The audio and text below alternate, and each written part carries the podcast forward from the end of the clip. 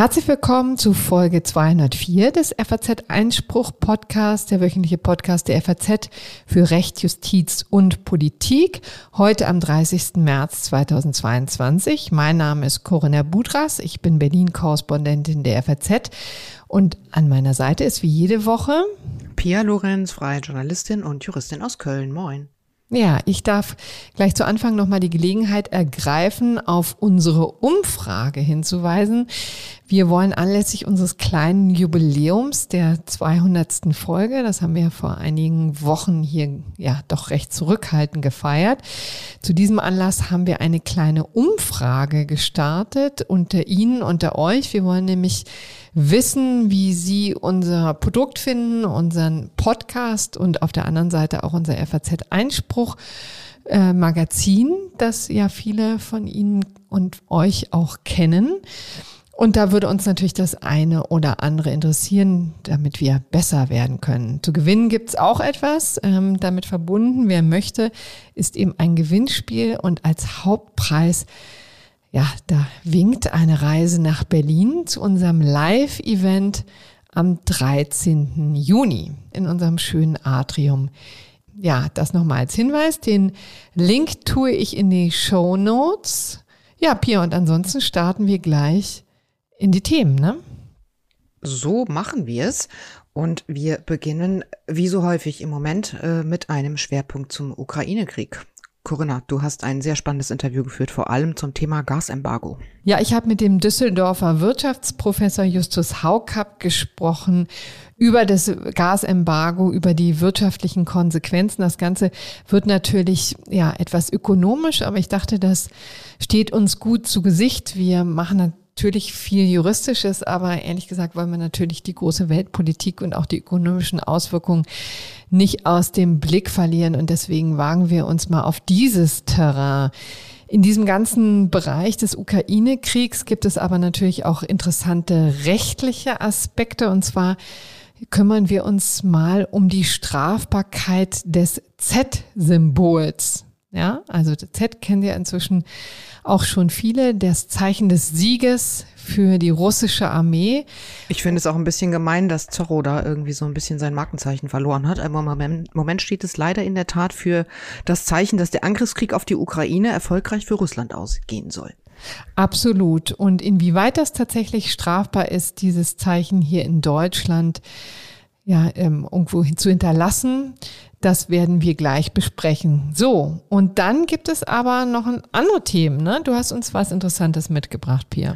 Ja, und zwar geht es mal wieder im weitesten Sinne um Verfassungsfeinde in der Justiz. Und da hat äh, der Justizminister Marco Buschmann einen kleinen Vorschlag vorgelegt, um zu verhindern, dass, ich sag's mal platt, Nazis Laienrichter werden, also Schöffinnen und Schöffen werden. Das schauen wir uns mal etwas detaillierter an, denn das ist durchaus wichtiger, als man auf den ersten Blick so meinen könnte. Ja, und dann hat der BGH auch ein wichtiges Urteil gesprochen, aber das müsstest du jetzt noch mal kurz erläutern. Der BGH hat äh, zu EncroChat-Daten entschieden. Und zwar ähm, war seit Jahren schon streitig, ob äh, die Daten, die die Polizei aus sogenannten Krypto-Handys rauszieht, verwertet werden dürfen, um Menschen in Strafprozessen zu verurteilen. Der BGH hat sich da jetzt sehr, sehr klar positioniert. Das Urteil haben wir euch mitgebracht. Dann haben wir natürlich wie immer noch einige Nachträge, unter anderem zum Thema Drachenlord, den ja nun hier viele treue Hörerinnen und Hörer kennen dürften.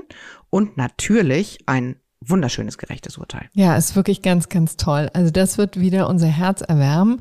Zum Drachenlaut darf ich übrigens nochmal verweisen auf die Sendung, die wir kurz vor Weihnachten aufgenommen haben. Das ist tatsächlich unsere erfolgreichste Sendung ever gewesen. Ja, äh, Zu Recht, Fall das war auch eine ganz tolle Sendung. Ein anderthalb Stunden lang über die Frage, wie man ja mit einem Mobbing-Opfer umgeht, der ja das Drachenlord zweifelsohne ist, aber der gleichzeitig auch Straftatbestände offensichtlich erfüllt. Also, das kommen wir, da kommen wir nachher gleich nochmal dazu und jetzt geht's in die Themen. So, bevor wir jetzt aber zu unserem Interview mit dem Wirtschaftsprofessor Justus Haukapp kommen. Das hast du ja gestern schon aufgezeichnet. Richtig, genau. Also das war am Dienstag, Dienstagnachmittag habe ich mich mit Herrn Haukapp verabredet und wir haben schon ähm, sehr intensiv über dieses Thema gesprochen. Aber seitdem hat sich ein bisschen was getan. Vielleicht nochmal zur Rekapitulation. Vergangene Woche kam mir der Knaller von Wladimir Putin, als er sagte, wir er möchte künftig nur noch Gaslieferungen gegen Rubel akzeptieren, ja, von den unfreundlichen Staaten, zu denen Deutschland ja ohne Zweifel auch gehört. Seitdem wurde intensiv diskutiert, inwieweit das bedeutet, dass es wohl ja zu einer Blockade kommt, der wirklich sehr umfangreichen Gaslieferungen aus Russland. Zur Erinnerung, wir beziehen ja allein in Deutschland hier 55 Prozent unseres Erdgases aus Russland. Aber die G7-Staaten haben trotzdem gesagt, machen wir nicht mit. Dann hat gestern ganz klar der Beschluss der G7-Staaten, das sind ja die sieben führenden Industriestaaten der Erde, die waren sich sehr einig und haben gesagt, wir lassen uns auf dieses Spiel nicht ein. Das ist ein ganz, ganz klarer Vertragsbruch, denn die Verträge übrigens auf privatwirtschaftlicher Basis, das sind ja alles Unternehmen, die diese Verträge wiederum mit anderen Unternehmen, russischen Unternehmen, geschlossen haben, die werden wir jetzt nicht umstellen auf Rubel, werden also das den Unternehmen sozusagen die bitten, quasi sich nicht drauf einzulassen. Das ist so ein bisschen die Konstellation. Und dann standen die Zeichen ganz schön auf Eskalation. Ja, ne? richtig. Und dann war eigentlich relativ klar, ähm, da wird wohl ab dem 1. April nichts mehr kommen oder nicht mehr viel kommen. Ja, also seitdem, also, und das ist ja nun auch schon Freitag, ähm, rechnet die westliche Welt damit, dass Putin den Gashahn abdreht. So, und was ist dann heute passiert? Da hat Putin ein wenig zurückgerudert und hat gesagt, na ja, das werden wir nicht komplett sofort vollziehen, sondern wir werden stufenweise vorgehen, wie immer auch dieses stufenweise Vorgehen dann im Konkreten aussehen mag. Das weiß man dann natürlich noch nicht. Es ist so ein bisschen Zeichen der Entspannung, jedenfalls auf dieser wirtschaftlichen Ebene und auch das vielleicht an dieser Stelle nochmal gesagt. Die militärische Ebene ist natürlich nochmal eine ganz andere Nummer und leider ist auch da die Situation so, dass ja von Entspannung wirklich gar keine Rede sein kann. Und die Entspannung ist ja jetzt dann auch eher auf der zeitlichen Schiene. Ne? Also man kann jetzt, muss jetzt nicht mehr zwingend davon ausgehen, dass ab 1. April schon kein Gas mehr durch die Gasleitung läuft. Aber in der Sache gibt es ja erstmal noch keine Entspannung außer einem ominösen Stufenplan. Richtig? Genau. Und das ist der Stand der Dinge, wie er sich jetzt übrigens am Mittwoch Nachmittag darstellt, denn das ist der Zeitpunkt, wo wir aufnehmen. So. Gleich zu Anfang des FAZ-Einspruch-Podcasts werden wir ungewohnt ökonomisch, aber das hat natürlich seinen Sinn, denn dieser Krieg in der Ukraine wird ja nicht nur militärisch geführt, sondern auch wirtschaftlich. Und dazu darf ich Professor Justus Haukapp bei uns im Podcast begrüßen. Er ist Hochschullehrer für Volkswirtschaft an der Uni Düsseldorf und dort auch Direktor des Düsseldorfer Institute for Competition. Schön, dass Sie da sind, Herr Haukapp. Ja, ich freue mich auch. Schön, dass ich dabei sein darf. Herr Professor Haukapp, seit Wochen reden wir hier in Deutschland darüber, ob wir dem russischen Staat noch Gas und Öl abkaufen können, nachdem er die Ukraine überfallen hat. Nun könnte es also schon bald zu einem solchen Embargo kommen, allerdings eher unfreiwillig. Vielleicht klären wir erstmal vorab, wie konnte es so weit überhaupt kommen? Die äh, Debatte, ob entweder nicht äh, wir, also wir im Westen, Öl und Gas und auch Kohle äh, mit einem Embargo belegen sollen oder ob möglicherweise Putin bzw. Russland von sich aus die Lieferungen einstellen, die gibt es ja eigentlich seit Beginn des Krieges. Mhm. Ähm, das hat sich jetzt in der vergangenen Woche nochmal verschärft, diese Diskussion. Ähm, sicherlich aus zwei Gründen. Zum einen, weil man vieles andere schon getan hat und sich dann die Frage stellt, was können wir noch tun? Mhm. Zum anderen, weil ja Putin angekündigt hat, dass er jetzt gerne in Rubel bezahlt werden möchte. Mhm. Und äh, die G7 ähm, jetzt aber geantwortet haben, dass sie nicht in Rubel bezahlen mhm. möchten. Jetzt zum heutigen Tag zumindest ist nicht ganz klar, wie jetzt Putin darauf reagieren wird. Ob er sagt, dann stelle ich die Lieferung ein, ob er sagt, dann drossel ich äh, die Lieferung oder ob er sich etwas ganz anderes ausdenkt, äh, ist momentan noch schwer zu sagen, ich hätte den Verdacht heute, dass er vielleicht nicht gleich die gesamten Lieferungen einstellt, hm. sondern erstmal äh, bestimmte Lieferungen drosselt. Aber ähm, die Psychologie von Wladimir Putin zu ergründen, ist nicht ganz einfach. Ja, das ähm, kann man Also von daher ist schwer zu prognostizieren, wie er reagieren wird. Ja. Vielleicht mal eine technische Frage vorneweg. Das ist vielleicht auch eher eine theoretische Frage.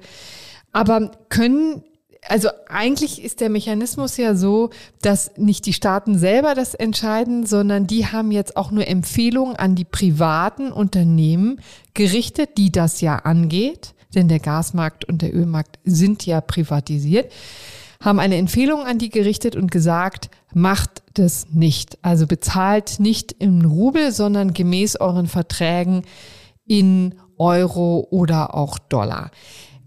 Ähm, und jetzt zu der vielleicht etwas theoretischen Frage, aber können die privaten Unternehmen da auch ausscheren oder hat die G7 da eigentlich irgendwelche Druckmittel?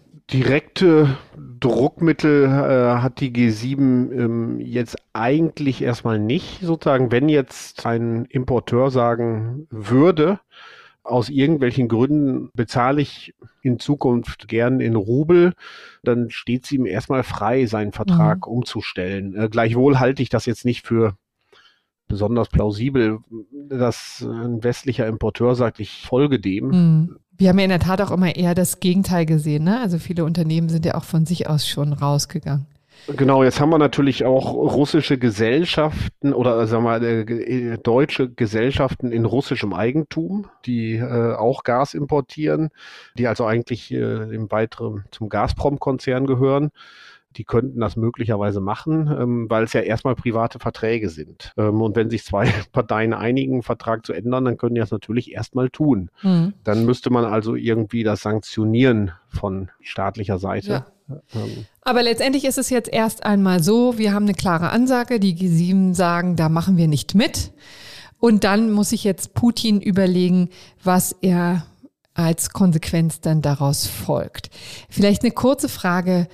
Was für einen Sinn hatte denn das? Was war die Intention von Putin, rüber zu schwenken auf Rubel, also eben keinen, keinen Euro, keinen Dollar mehr zu akzeptieren, sondern zu sagen, die unfreundlichen Staaten, wie er es ja nennt, müssen uns in unserer eigenen Währung bezahlen. Hatte das nur Symbolcharakter, also das Zeichen an die eigene Bevölkerung oder war das noch mehr? Ja, um ganz ehrlich zu sein, ist mein Eindruck, dass da schon viel Symbolcharakter auch tatsächlich dabei ist. Denn letztendlich stellt sich ja die Frage, also es gibt ja sagen wir, zwei Möglichkeiten. Entweder der Importeur von Gas äh, sagt, ich nehme jetzt meine Euro und tausche den Rubel ein und bezahle das Gas. Oder äh, der Gasexporteur sagt, ähm, ich nehme die Euro, die ich bekommen habe, mhm. also wenn wir den weiter Euro gebe, und der kann die auch jederzeit in Rubel umtauschen. Äh, da wird er keine Probleme haben, seine Euro gegen Rubel zu tauschen. Mhm. Äh, die wird ihm die Zentralbank wird äh, von Gazprom gern die Euro nehmen und die in hm. Rubel umtauschen.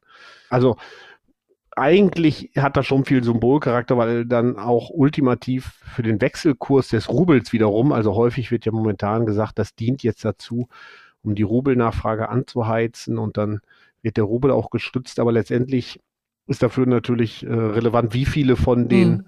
Rubels werden in Euro umgetauscht oder wie viele von den Euro werden in Rubel umgetauscht erstmal egal, ob es jetzt der Exporteur oder der Importeur derjenige ist, der den, den Währungsumtausch äh, vornimmt. Mhm. Also von daher denke ich, da ist momentan auch viel Symbolpolitik dabei. Ob das jetzt den ganz großen Effekt hat, da bin ich so ein bisschen äh, skeptisch auf den mhm. Wechselkurs mhm. des Rubels. Ja, sagen Sie, aber das hört sich so ein bisschen an, als würden Sie auch äh, den Bundeskanzler Olaf Scholz etwas Lügen strafen, wenn ich das erstmal so drastisch formulieren darf. Nämlich der hat sich auf den Standpunkt gestellt und hat gesagt, in dieser Diskussion, die wir jetzt haben, nämlich, dass wir mit wahnsinnig viel Geld jeden Tag die Kriegsmaschinerie von Russland quasi finanzieren. Da sagte er, das stimme gar nicht, denn mit den Devisen, mit den Euro und Dollar, die Russland gerade aus den Gaslieferungen bekommt, könne Putin gar nichts anfangen. Das scheint ja nicht so zu sein. Ne? Nee, das ist äh, nicht ganz richtig. Ich bin mir auch nicht sicher, ob er das so drastisch gesagt hat. Von daher äh, würde ich ihn jetzt nicht Lügen strafen ja, wollen. Genau.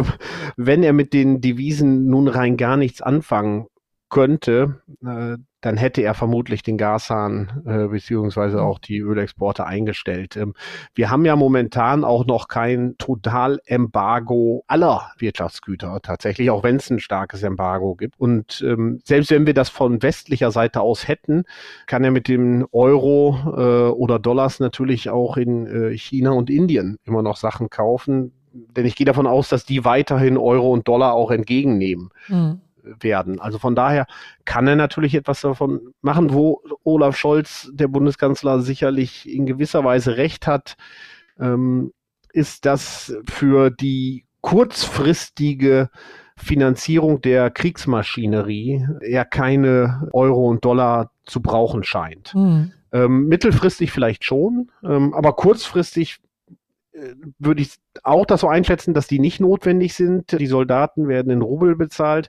Da mag man spekulieren, dass die Söldner, die er anheuert, nicht in Rubel bezahlt werden. Aber der Westen ist auch nicht der einzige Vertragspartner, von dem momentan Devisen erhalten werden. Wir dürfen nicht vergessen, dass China und Indien auch noch immer in wirtschaftlichen Beziehungen stehen mhm. äh, zu Russland.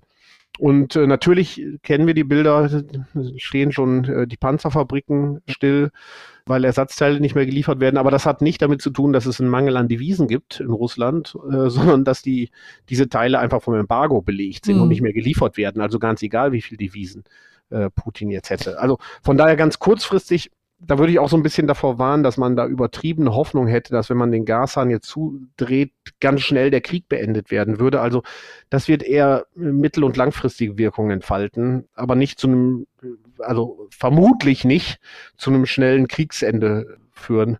Das wäre jetzt doch zu schön, um wahr zu sein. Hm.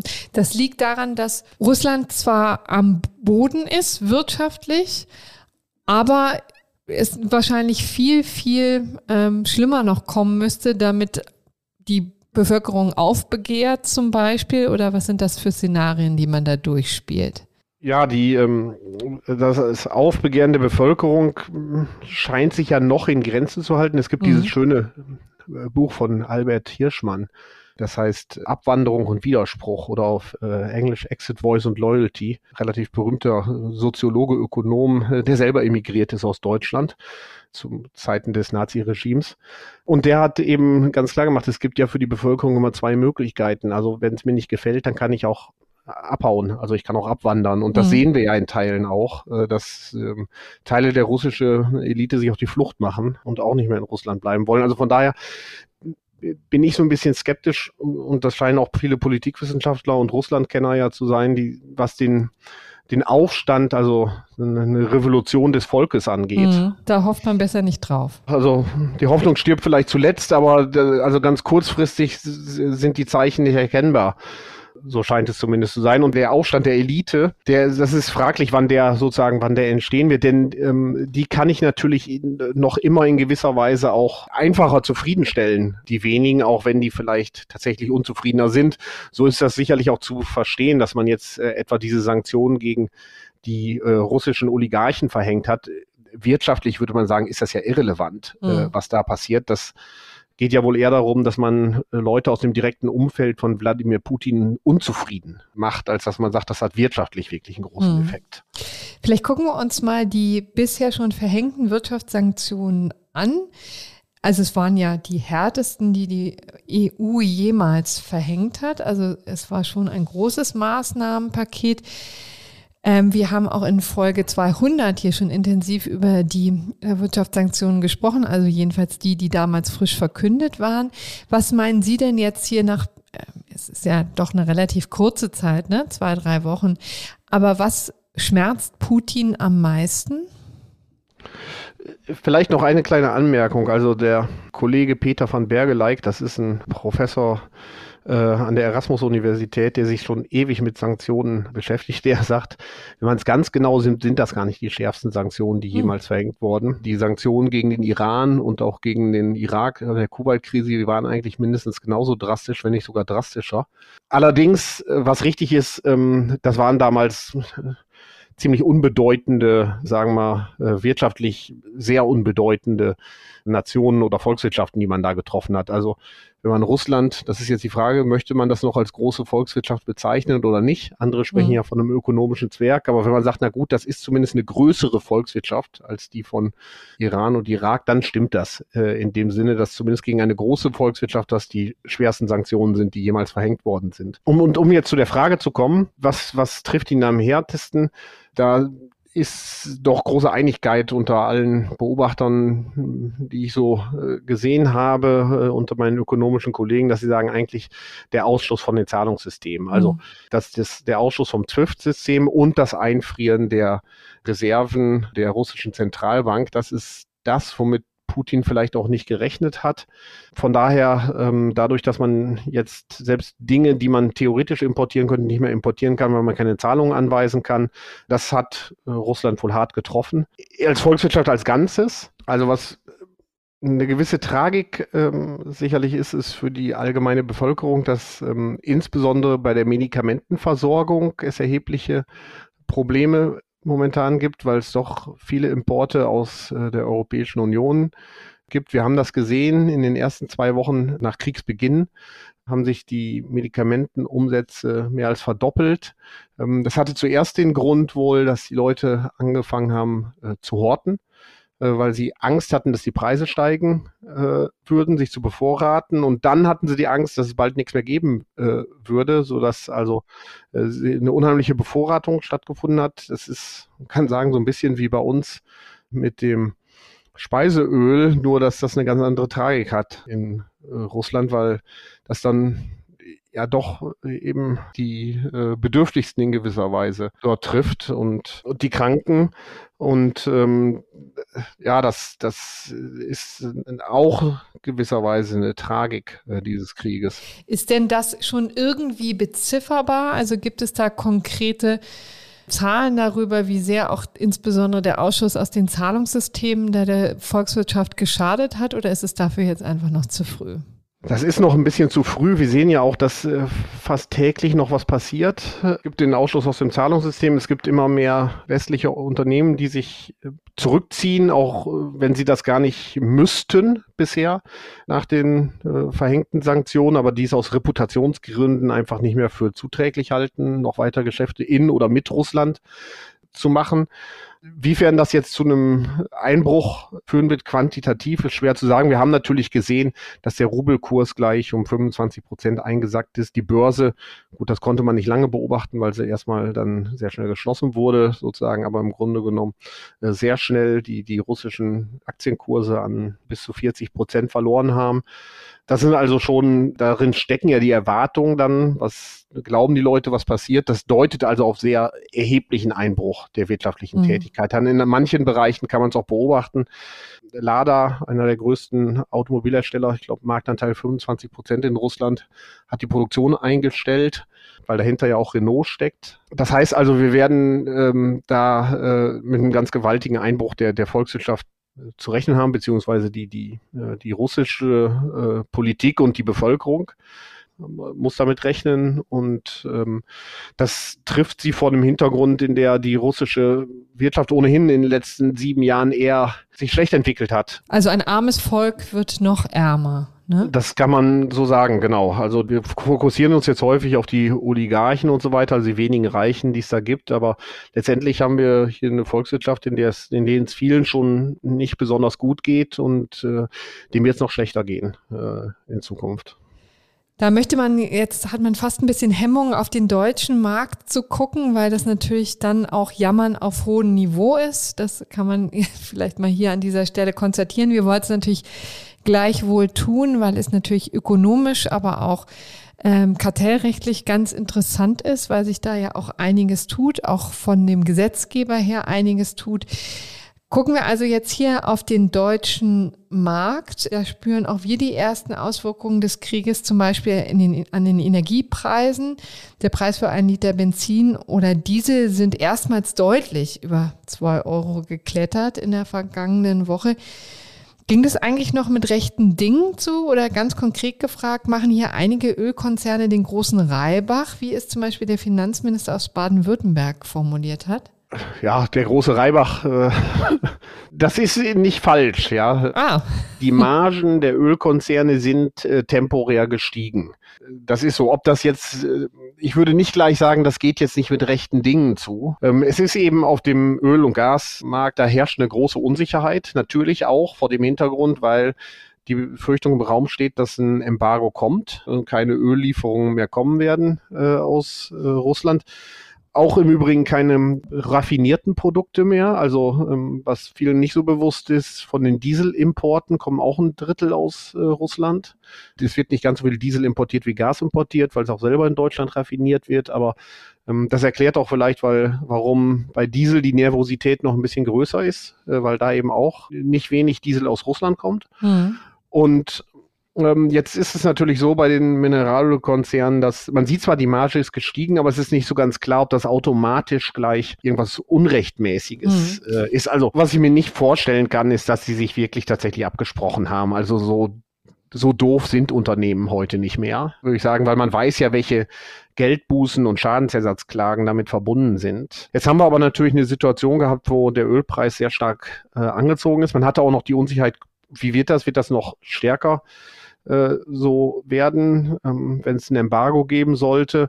Und da ist natürlich denkbar, dass die Raffinerien auch eine gewisse Zurückhaltung geübt haben im, im Abverkauf von Benzin und äh, Diesel. Wie gesagt, Diesel vielleicht sogar besonders, weil man weiß, dass man da auch von russischen Importen äh, nicht ganz unabhängig ist. Mhm. Und äh, wie macht man das? Man sagt, man möchte jetzt doch lieber vorsichtig sein, ein bisschen weniger verkaufen, lieber ein bisschen mehr auf Lager halten, falls dann doch das Embargo kommt. Naja, man setzt den Preis nach oben. Natürlich, so macht man das, dass weniger verkauft wird letztendlich. Und von daher würde ich sagen, diese Reaktion, das kann eine reine Vorsichtsmaßnahme gewesen sein. Es kann natürlich auch sein, dass sie gesagt haben, naja, das ist jetzt eine gute Gelegenheit, wir sehen den Preis mal nach oben und solange kein anderer den senkt, da senken wir den jetzt auch nicht weiter. Also es gibt eine interessante ökonomische Literatur, die sagt, diese, diese Schocks, die es äh, auftauchen, die können dazu führen, dass sozusagen, obwohl sich am Markt eigentlich gar nicht viel verändert, von einem Gleichgewicht, vielleicht von einem Wettbewerbsgleichgewicht, man zu einem anderen Gleichgewicht, also so eine Art kollusivem Gleichgewicht, kooperativen Gleichgewicht kommt. Da gibt es interessante Literatur über Raffineriebrände in Kanada mhm. etwa, die dann dazu geführt haben, dass plötzlich eine Art Kartell, also ein stillschweigendes Kartell, nicht wirklich eine Kartellabsprache im rechtlichen Sinne, aber ein kollusives Gleichgewicht, so sagen wir Ökonomen, also ein Kooperationsverhalten entstanden ja. ist. Obwohl eigentlich sich, der Brand war dann irgendwann gelöscht, eigentlich sich gar nichts geändert hatte am Markt. Und das ist natürlich unklar, was ist jetzt genau passiert. Der Bundeswirtschaftsminister Robert Habeck hat ja angekündigt oder hat zumindest das Bundeskartellamt aufgefordert, sich das genau mal anzugucken. Äh, was passiert da jetzt? Der, der Verdacht liegt nahe eigentlich, dass man sagt, die haben möglicherweise ihre Marktstellung ausgenutzt, ähm, die Mineralölkonzerne und die Preise nochmal äh, künstlich erhöht äh, hm. im Zuge dieser Ölpreise. Genau, also in einer Krise nochmal eine Schippe draufgelegt, ne? Äh, genau, genau. Das kann sein, dass es eine reine Vorsichtsmaßnahme ist, aus Angst vor dem Embargo. Es kann auch sein, dass man einfach gesagt hat, jetzt äh, machen wir uns mal die Taschen voll, die Gelegenheit ist günstig. Und ähm, da ist natürlich die Frage, wo macht man das am besten? Ökonomisch gesehen ist das am plausibelsten, dass das an den Raffinerien passiert. Wir haben in mhm. Deutschland zwölf Raffinerien, die Kraftstoffe raffinieren. Und die sind relativ verflochten untereinander, auch durch Querlieferungen unter den verschiedenen Mineralölkonzernen. Das liegt relativ nahe, dass man sagt, die Marge fahren wir an eine Raffinerie ein. Das ist relativ leicht zu bewerkstelligen, sage ich mal mhm. so. Was unwahrscheinlich ist, würde ich denken, ist, dass das an der Tankstelle passiert. Dann müsste man 14.000, 15.000 Tankstellen in Deutschland koordinieren. Das ist relativ komplex äh, mhm. sag ich mal so, und macht eigentlich wenig Sinn, wenn man sagt, wir können das doch über die Raffinerien, diese zwölf steuern.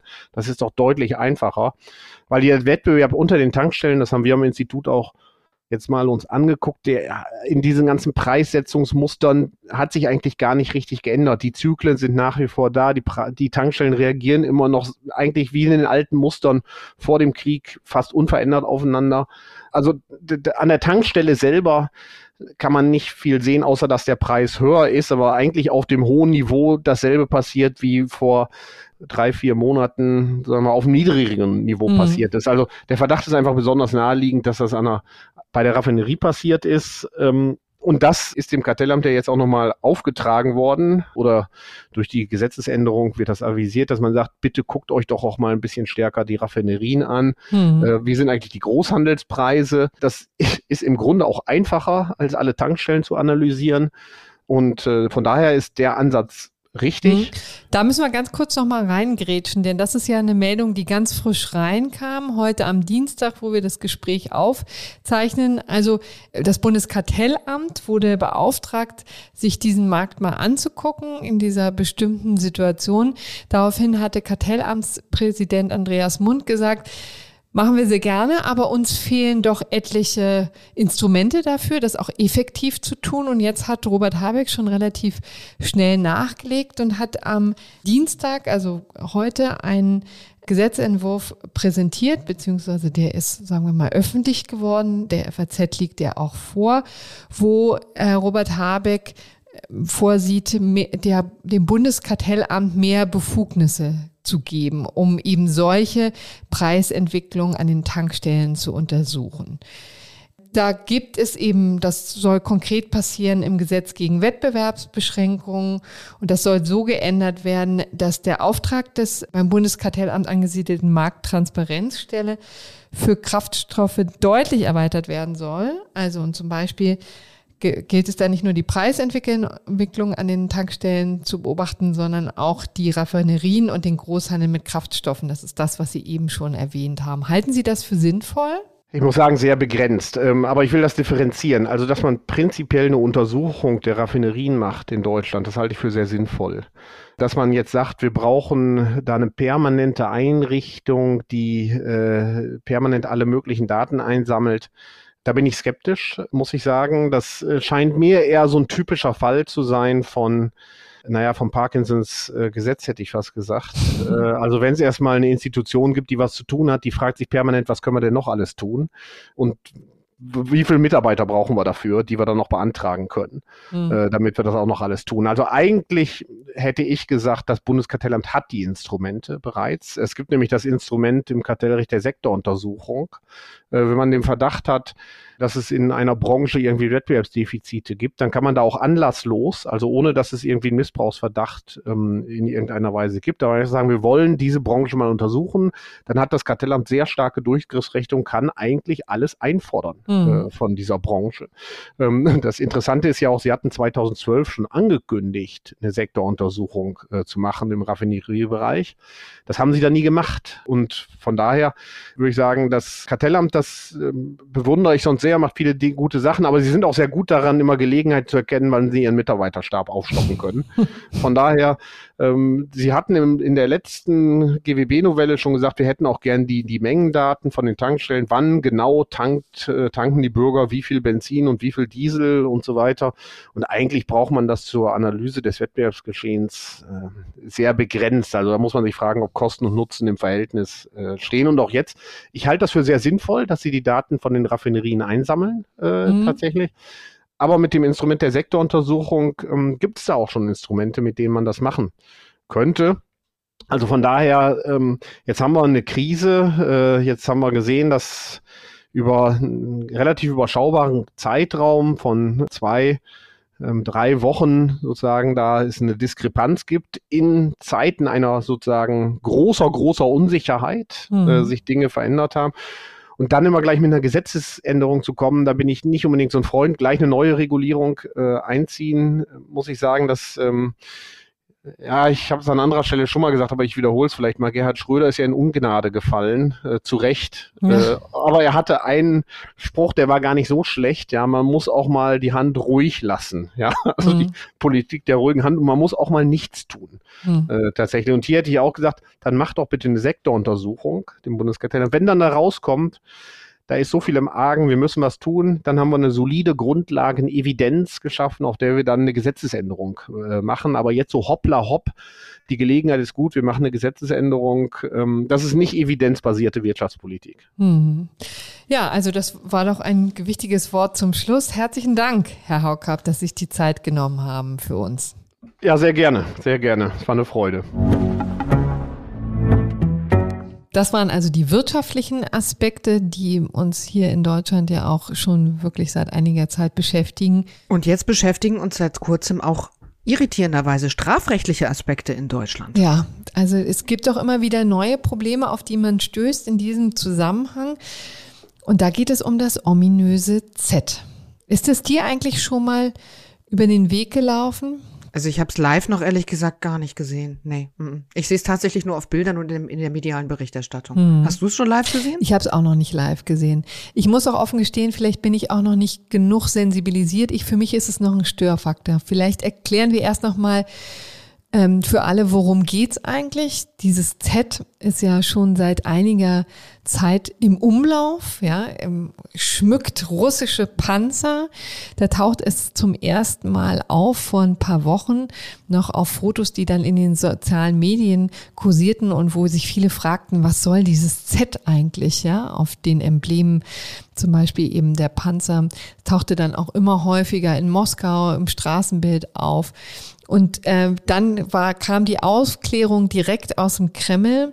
Es wurde nämlich deutlich, das ist, das Z steht für ein russisches Wort. Ich habe mich ja schon geoutet, ich bin des Russischen nicht mächtig. Es steht aber für den Sieg. Ja, also auf den Sieg ist quasi eine russische Redewendung, die jetzt durch das Z symbolisiert werden soll. Und natürlich geht es um die Ukraine. Und die Tatsache, dass man sehr gerne möchte, oder die Russen gerne ihre Spezialoperationen da, wie es ja in Russland ja, so menschenverachtend heißt, diese, ähm, dieser Krieg soll also siegreich enden für Russland. Das ist also praktisch eine Branding-Kampagne, ne? Ja. Für diesen Angriffskrieg. Das ist schön Und warum formuliert. ist das jetzt in Deutschland ein Thema? Ja, weil eben auch hier durch doch zahlreiche Russlandversteher dieses Z in Deutschland immer häufiger auftaucht. Es taucht auf, auf Kirchen wird's angemalt. Es wird auf Autos ukrainischer Flüchtlinge gemalt. Das ist vielleicht auch besonders perfide. Ich habe auf Twitter schon gesehen, dass jemand behauptet hat, das sei auch auf einer Kinderfrisur, ne? Also so einrasiert. Äh, in ein Kinderhaar habe er schon Abgründe. gesehen. Also wirklich, es nimmt bizarre Ausmaße an.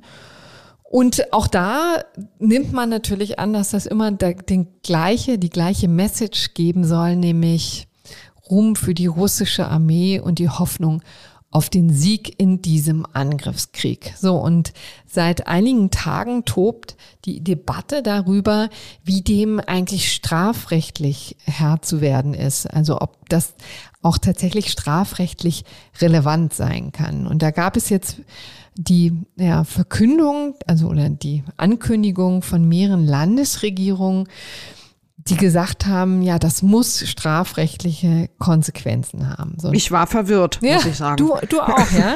ja? Ich war sehr verwirrt, weil ich mir dachte, seit wann machen denn jetzt die Länder Strafrecht? Ist das Strafrecht nicht irgendwie eine Frage auf Bundesebene? Ja, sehr guter Hinweis. Ähm, das ist es in der Tat, ne? Strafgesetzbuch ist nun mal ein Bundesgesetz und gilt natürlich überall gleich. Und da muss man offen gestehen, das ist eben eine Materie, die dann vielleicht in den Medien nicht ganz durchdrungen wird und dann wird dann auch leicht, werden Zitate sozusagen missverstanden und falsch dargestellt. Also es geht natürlich nicht darum, dass dieses Zeichen verboten wird oder ein neuer Straftatbestand eingeführt wird, sondern es war eigentlich nichts mehr als eine Klärung oder ein Wink mit dem Zaunpfahl. Also vielleicht um das Beispiel mal aus Niedersachsen hier zu zitieren. Da hat der Innenminister Boris Pistorius an die Polizeibehörden einen Erlass gegeben, hat gesagt, Personen, die mit dem Z ihre Zustimmung zu Putins Angriffskrieg signalisieren, die müssen mit strafrechtlichen Konsequenzen rechnen. Also das heißt nichts anderes als, als wenn ihr sowas seht oder wenn es zur Anzeige gebracht wird, dann ermittelt mal schön, ja? Das müssten die Strafverfolger doch aber auch äh, von sich aus schon tun, oder nicht? Ich meine, die Staatsanwaltschaft in diesem Land ist doch gehalten, selbst zu ermitteln, wenn sie Anhaltspunkte für Straftaten sieht. Ja, ist es denn eine Straftat? Ja, der Punkt ist eben einfach folgender, vielleicht um das mal auseinanderzuhalten. Ich würde fast mal vielleicht zu Anfang noch die Polizeibehörden in Schutz nehmen oder jedenfalls mal die Theorie aufstellen, vielleicht formuliere ich so, dass man vielleicht auch ähnlich wie ich jetzt am Anfang da ein bisschen naiv rangegangen ist und vielleicht auch beim Z nicht immer die Alarmglocken schrillten, ne? So und man es vielleicht irgendwo sieht und denkt so, naja, das ist halt ein Set, ja.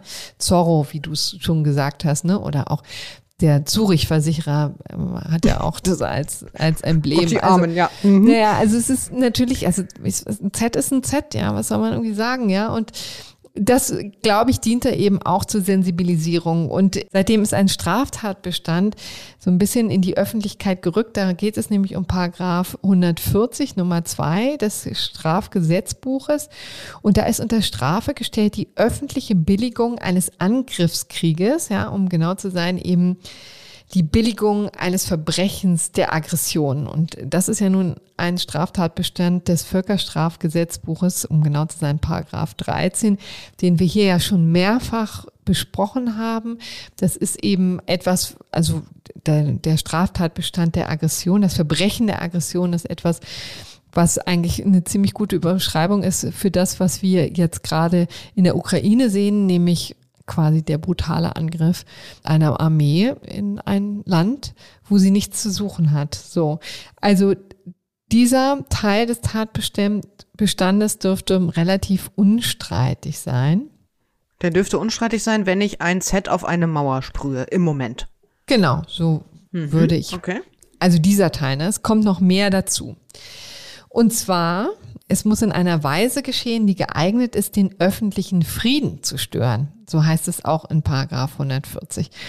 Und das ist jetzt nun ein dehnbarer Begriff, ja. Also ich weiß nicht, ob, ob man davon ausgehen kann, ja, wenn es auf so einem was weiß ich, in so einer Ecke von einer Mauer gesprüht wird, keine Ahnung, aber natürlich groß auf eine Kirche oder groß auf ein Krankenhaus oder auch auf Autos mit einem ukrainischen Nummernschild, ja, da muss man ganz klar sagen, na, das riecht sehr danach, als würde man hier ein Zeichen setzen wollen und deutlich machen möchte, ich bin hier ein Anhänger sozusagen Russlands und vor allen Dingen auch der Idee, die Ukraine platt zu machen.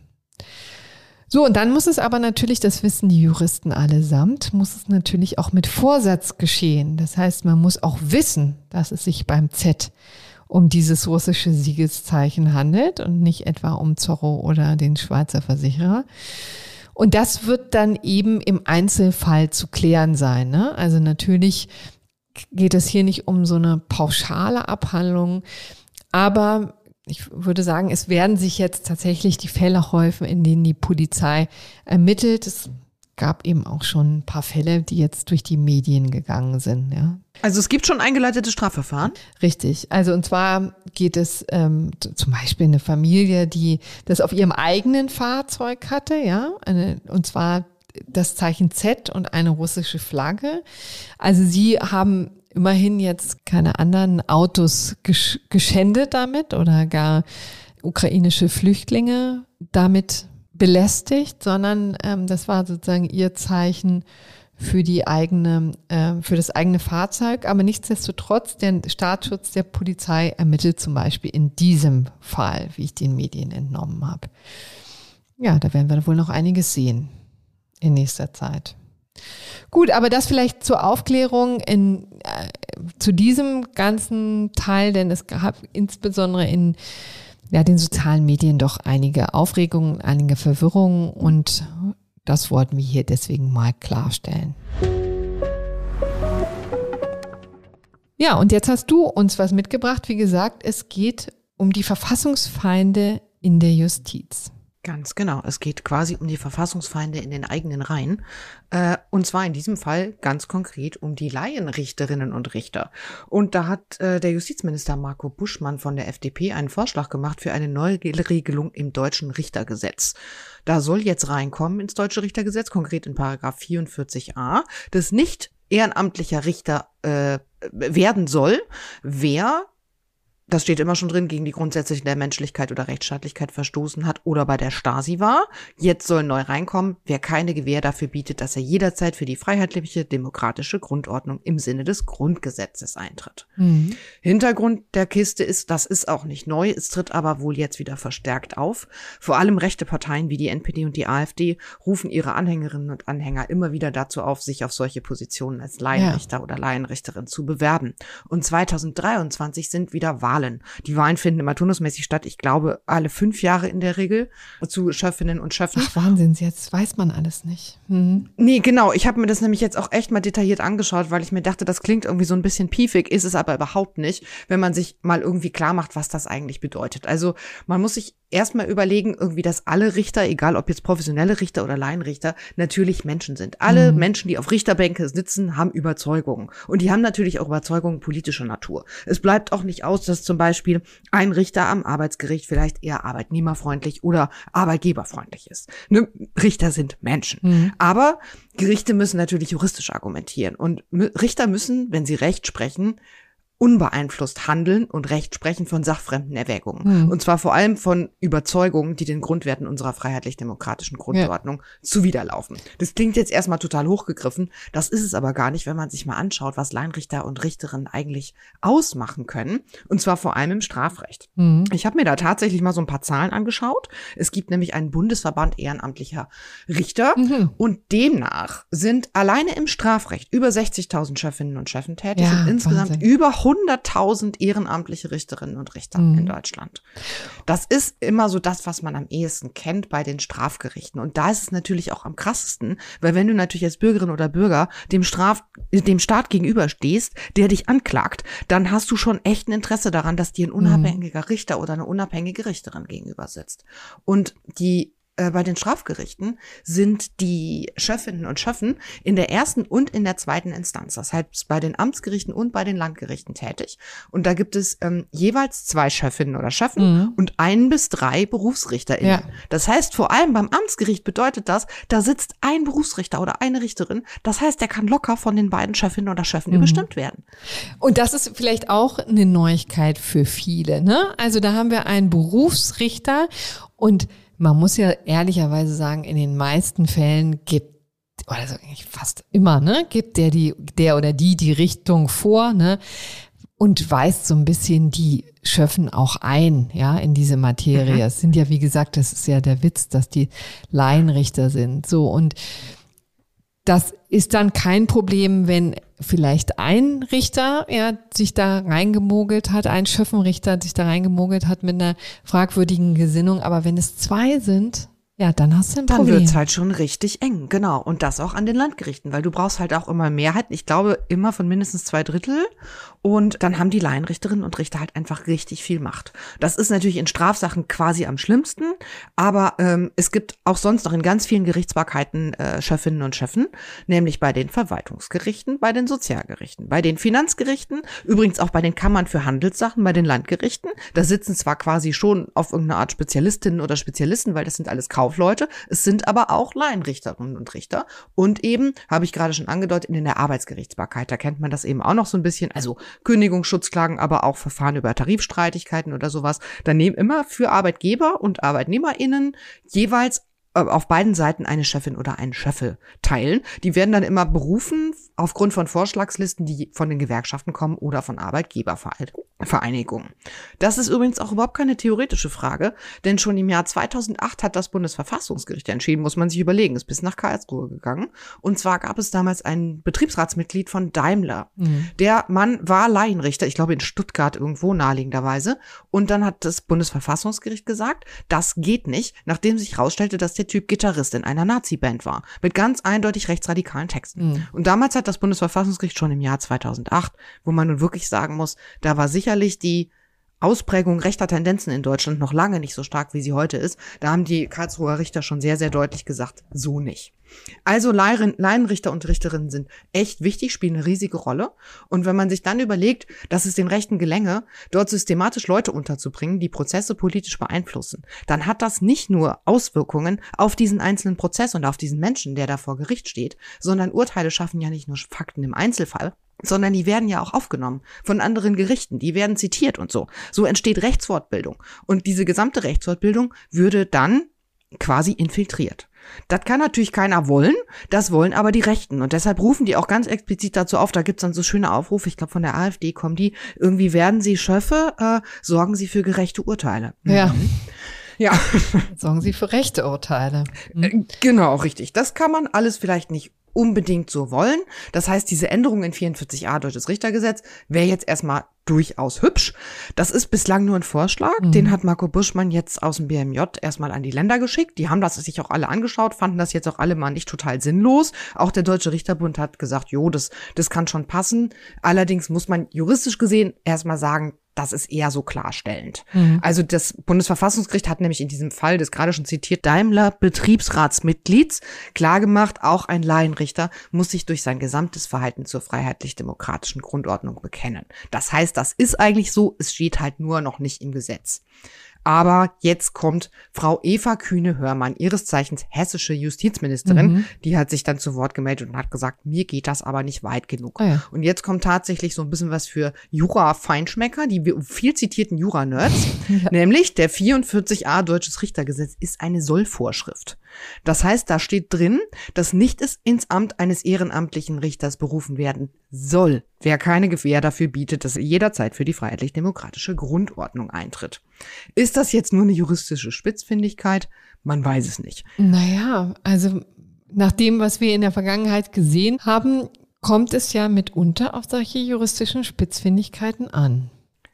Also normalerweise heißt halt soll, dass zum Beispiel, wenn in einer Verwaltungsvorschrift steht, die Behörde, wenn XYZ vorliegt, dann soll die Behörde so und so entscheiden. Dann bedeutet das quasi auf Juradeutsch, dass diese Behörde noch einen Ermessensspielraum hat bei der Entscheidung. Also obwohl die Voraussetzungen vorliegen, muss sie das noch nicht so machen, sondern sie soll es eben so machen. Und genau deshalb sagt die hessische Justizministerin halt, da ist jetzt eine Lücke drin. Es müsste eigentlich drinstehen, es darf nicht ins Amt berufen werden. So. Jetzt habe ich noch mal im BMJ angerufen da gibt man sich so ein bisschen überrascht und die sagen, naja, sie sehen da keine Lücke. Die Fachabteilung dort gehen davon aus, dass, dass das kein Ermessen einräumt, diese Vorschrift. Und die ver verweisen dann auf die Folgevorschrift. Der 44b sagt nämlich, wann Richter abzuberufen sind, also Laienrichter. Nämlich, wenn solche Umstände nachträglich bekannt werden, wenn also der Prozess schon losgegangen ist. Und da steht halt drin irgendwie, es gibt kein Ermessen. So ist abzuberufen. Ne? Also nicht soll, sondern ist. Und dann sagt man, na ja, dann ist es ja irgendwie klar, dass es auch für die Vorschrift 44a gelten soll, für die Bestellung. Das ist jetzt ehrlich gesagt ein bisschen eine schräge Begründung. Also das BMJ hat auch sehr deutlich schon gesagt, na ja, eigentlich wollten wir ja nur die Nummer zwei da ergänzen. Diese Grundformulierung soll nicht ins Amt berufen werden. Die steht ja schon quasi oben drüber. Ja. Wir haben überhaupt keinen Anlass dafür gesehen, das jetzt irgendwie anders zu regeln als bei anderen Gründen, warum man nicht Laienrichterin oder Laienrichter werden darf. Die wollten das jetzt gar nicht unbedingt als Ermessensvorschrift verstanden wissen und ähm, der Sprecher meinte auch, es hat noch nie jemand so verstanden. Okay. Naja, es gut. gibt aber schon auch ein sachliches Argument wohl. Und zwar, dass das BMJ ein bisschen Angst hat, dass viele, vor allem Strafverteidiger, sich dann darauf berufen würden. Ah ja. Wenn da nicht nur soll, sondern darf nicht drin stünde, dann könnten die natürlich mehr Besetzungsrügen erheben. Ja, ist ein valides Argument, finde ich, ne? Denn die Besetzungsrügen, die kommen ja im Strafrecht ohnehin, also am laufenden Band vor, ne? Also Besetzungsrüge sollte man in diesem Punkt vielleicht nochmal kurz erklären, ne? Das ist so ein gängiges Instrument gleich zu Anfang des Prozesses, dass man eben ähm, da vielleicht auch mal ein Zeichen setzt und den Anfang zumindest ein bisschen aufhält und die Besetzung des Gerichtes rügt, ja, also ist so mal ein bisschen lapidar Befangenheitsantrag genannt, ne? Es ist nicht ganz, aber Naja, so einen Befangenheitsantrag könnte ich dann immer noch stellen. Das ist aber schon, geht in dieselbe Richtung. Trotzdem überzeugt mich das jetzt nicht so als Argument. Ich meine, wenn ich als Strafverteidigerin jetzt an Verhandlungstag drei rausfinde, der, äh, keine Ahnung, Richter, der Laienrichter, der da auf der, auf der ba äh, Richterbank sitzt, ist ein Nazi und mein Mandant hat vielleicht Migrationshintergrund, dann möchte ich bitte schön auch die Möglichkeit haben, da eine Besetzungsrüge zu erheben. total. Die soll sie auch kriegen, nur ich kann mir schon vorstellen, dass man versucht, das jetzt nicht zum Standardinstrument werden zu lassen. Weißt du? In die Richtung, in die Richtung ging das auch tatsächlich die Argumentation des BMJ. Also ich muss ehrlich sagen, mich überzeugt es gar Ja, nicht. Wir wollen auch den Verteidigern da nicht zu nahe treten, aber Mhm. kann man natürlich auch sich vorstellen. Na gut. Naja, ich würde mich ja dann als Verteidigerin auf jeden Fall auch darauf berufen bei, mit meiner Besetzungsrüge, dass ich sage, ihr müsst den Typen jetzt abberufen. Ja. So. Ja, klar. Ne, und dann bin ich ja wieder im 44b drin, das heißt, dann habe ich wieder gar keine Ermessensvorschrift. Also mir kommt das alles jetzt schon so ein bisschen Mhm. konstruiert vor. Ich glaube tatsächlich ist der Hintergrund einfach, dass das BMJ halt die Nummer zwei ändern wollte. Das soll steht weit oben drüber, da hat einfach keiner drüber nachgedacht. Und der Sprecher hat auch gesagt, na ja, wir werten jetzt erstmal die Reaktionen aus den Ländern aus. Ja. Und dann kann es ja auch noch sein, dass wir das nochmal anpassen. Bislang ist das alles nur ein Vorschlag. Es gibt nicht mal einen Referentenentwurf. Und wann der kommt, ist auch ja. nicht klar. Aber warum kommt denn der Vorschlag aus dem Bundesjustizministerium jetzt? Denn das Thema, hast du ja schon gesagt, ist nicht neu. Nee, das ist überhaupt nicht neu und das ist auch schon von Buschmanns Amtsvorgängerin von Christine Lamprecht. Die hatte das auf dem Tisch quasi. Ähm, das kam, ich glaube, 2020 oder 2021 auch nochmal neu auf. Äh, das, der Vorschlag kam aus dem Landesjustizministerium in Baden-Württemberg. Christine Lamprecht fand das gut, hat das schon so aufgenommen. Jetzt ist äh, Marco Buschmann dran. Bisher war das aber irgendwie nicht so ein hippes Thema. Das war eher immer so ein bisschen mit spitzen Fingern angefasst und so. Ich kann mir sehr gut vorstellen, dass es jetzt auch daran liegt eben, dass eine gewisse öffentliche Sensibilisierung vorliegt, Mhm. weil wir ja diese Geschichte um Jens Meyer kennen. Da haben wir ja nun relativ viel schon drüber berichtet und seitdem eben der AfD-Ex-Bundestagsabgeordnete Jens Meyer zurück will in seinen Richterjob, gibt es ja schon eine gewisse öffentliche Empörung zum Thema Verfassungsfeinde auf der, auf der Richterbank. Mhm. Und ich habe schon den Eindruck, dass das durchaus auch der Hintergrund dafür ist, dass man das jetzt mal spielt aus dem BMJV. Und da sind wir auch schon beim nächsten Thema, sozusagen in dieser Kategorie Jens Meyer. Auch da hat es ja was Neues gegeben, ne? Eine wundervolle Überleitung, genau. Wir haben es Ja. jetzt wirklich schon gefühlte 25 Mal erzählt, diese Jens Meyer Geschichte. Grundlegend hört ihr da bitte noch mal rein in die Folge 192 vom 12. Januar, wenn ihr das Problem kennen wollt. Also jetzt noch mal in aller Kürze. Jens Meyer war Bundestagsabgeordneter für die AfD von 2017 bis 2021, ist nicht nur in seiner Zeit als Bundestagsabgeordneter, sondern auch zuvor als Richter schon extrem, als extremer Rechter aufgefallen, selbst für AfD-Verhältnisse und wird im sächsischen Verfassungsschutz äh, geführt als Recht, Rechtsextremist. Und dieser Mann wollte jetzt zurück in den Richterdienst, nachdem er eben nicht wieder in den Bundestag gekommen ist. Das gab dann einen riesen Hin und Her, eine riesige Welle der Empörung und erst dann hat sich relativ spät das äh, grüne Justizministerium eingeschaltet in Sachsen und das war aber alles ein bisschen zu spät. Mhm. Jens Meyer ist jetzt erstmal zurück zu Gericht gekommen und zwar am Amtsgericht Dippoldiswalde. Mir tut dieses kleine, bestimmt total niedliche Amtsgericht immer irgendwie total leid, weil das jetzt nur ständig in diesem Kontext in, in der Öffentlichkeit genannt wird, aber so ist es nun mal. Und als er dann am ersten Tag nach quasi Dienstantritt angetreten ist, ist, ist sofort ein Disziplinarverfahren Ja. gegen ihn eingeleitet worden, aber es konnte eben nicht verhindert werden, dass, äh, dass er erstmal wieder in den Dienst zurückgekommen ist, weil man einfach nicht schnell genug war. Mhm. Aber nun hat das Dienstgericht ja entschieden, ne? Genau, jetzt hat das Dienstgericht endlich, muss man sagen, im Eilverfahren entschieden. Mhm. Also der hat jetzt erst am 14. März seinen Dienst wieder angetreten und jetzt vor einigen Tagen kam die vorläufige Entscheidung aus dem Dienstgericht. Mhm. Wie, letztes Mal hatten wir noch beklagt, dass sie sich ein bisschen Zeit lassen. War das eigentlich letzte Woche schon? Man weiß es gar nicht mehr, die Zeit verschwimmt. Ich glaube, es war vorletzte Woche. Mhm. Aber jetzt ist die Entscheidung da, über deren Fehlen wir uns noch beklagt haben. Exakt. Es ist immer noch nur eine vorläufige Entscheidung, die kommt jetzt vom Dienstgericht am Landgericht in Sachsen. Aber das LG Sachsen hat dem AfD-Mann vorläufig die Führung seiner Amtsgeschäfte jetzt erstmal untersagt. Und zwar mit dem Argument, schon stark, es sei naheliegend, dass er sein Amt als Anführungszeichen AfD-Richter, Ausführungszeichen, führen würde, sagt das LG Leipzig. Die haben das jetzt ganz ähm, interessant begründet und haben gesagt, es droht eine schwere Beeinträchtigung der Rechtspflege und des öffentlichen Vertrauens in eine unabhängige und unvoreingenommene Justiz. Denn es ist hinreichend wahrscheinlich, dass Jens Meyer von der Öffentlichkeit, die halt mittlerweile echt alarmiert ist durch viel Medienberichterstattung und so weiter, als Rechtsextremist wahrgenommen wird. Und das ist eben was, wenn das Vertrauen der Öffentlichkeit erschüttert ist in eine unabhängige Justiz, das kann reichen.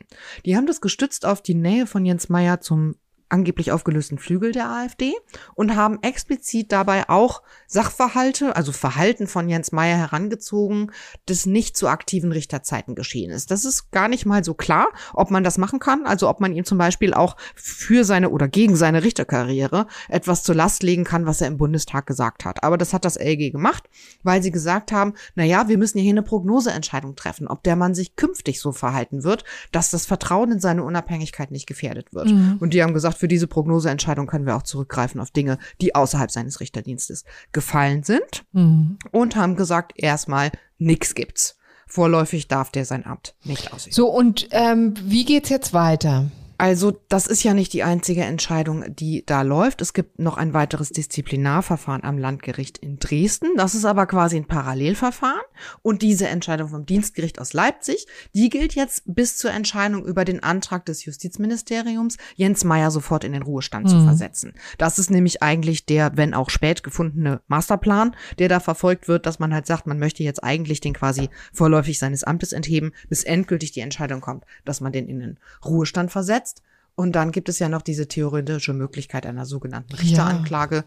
die der Landtag einleiten müsste, hat es noch nie gegeben. Alles total aufregend für Juristinnen und Juristen. Deshalb gibt es auch ein Gutachten vom Staatsrechtler Professor Christoph Möllers aus Berlin. Das liegt mittlerweile auch vor, möchten wir euch auch nicht vorenthalten.